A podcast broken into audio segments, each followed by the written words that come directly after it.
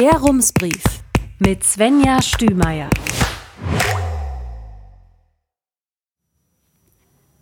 Münster, 24. November 2023. Guten Tag.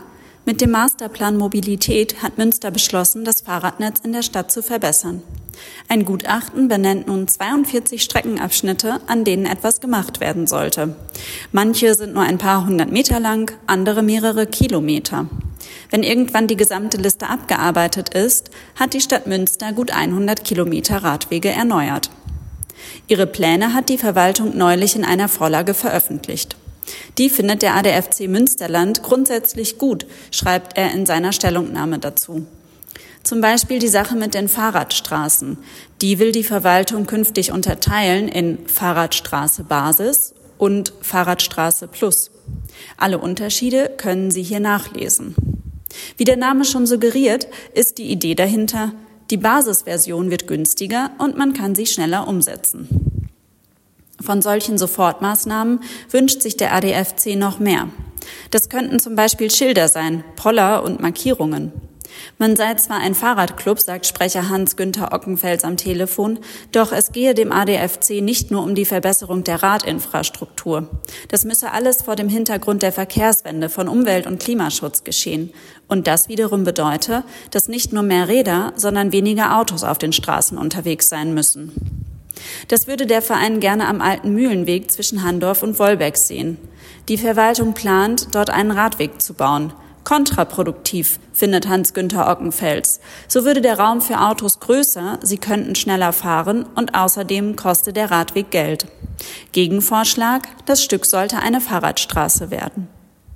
Eine zentrale Planungsgröße ist für den ADFC die Reisezeit. Dass die verkürzt werden soll, damit das Fahrradfahren eine möglichst bequeme Alternative zum Autofahren ist, steht auch in den Hinweisen zu Radschnellverbindungen und Vorrangrouten. Der ADFC fordert von der Stadt, diese Reisezeiten insbesondere für Velorouten zu berechnen und daran die Gestaltung zu orientieren. Beeinflusst wird die Fahrzeit zum Beispiel von Kurvenradien, der Oberfläche, Wartezeiten an Ampeln und Knotenpunkten. Überhaupt diese Knoten. Dort sieht der ADFC viel Verbesserungspotenzial in Münster, zum Beispiel am Egidi-Tor. Als gutes Beispiel nennt Hans-Günther Ockenfels die Ampel an der Dickburgstraße. Auch Knotenpunkte könne man mit Schildern oder Markierungen recht schnell und günstig im Sinne des Radverkehrs ausrichten. Nur, wenn man das macht, bremst das oft Autos aus. Ockenfels orientiert sich gerne an PendlerInnen. Die müssen denken, das ist klasse so. Damit die das denken, müssten sie nicht nur schnell, sondern auch komfortabel und sicher an ihr Ziel kommen, eben auch über kilometerlange Strecken. Für eine gute Sache hält der ADFC deswegen, dass die Stadt nun Breiten für ihre Routenkategorien festgelegt hat. Damit will sie den erhöhten Ansprüchen gerecht werden, etwa schnellen Pedelecs und großen Lastenrädern. Der ADFC nennt als weitere wichtige Aspekte geräumte Wege, ausreichend Beleuchtung und eine gute Sicht. Und vor allem die lückenlose Netzplanung. Insbesondere die Verbindung zwischen Vororten und Innenstadt hält der Verein für wichtig. Ihm fehlen die Ruxler Straße, die Hohe Geest und die Wilhelmstraße in den Ausbauplänen der Stadt. Falls Sie sich so theoretisch nun nicht wirklich vorstellen können, was für Hans-Günther Ockenfels einen tollen Radweg ausmacht, machen Sie mal eine Tour auf dem Radschnellweg 1 zwischen Mülheim und Essen. Und falls Sie was in der Nähe suchen, nehmen Sie die ausgebauten Teilstücke an der Kanalpromenade oder den Lütgenbecker Weg und Lindbergweg.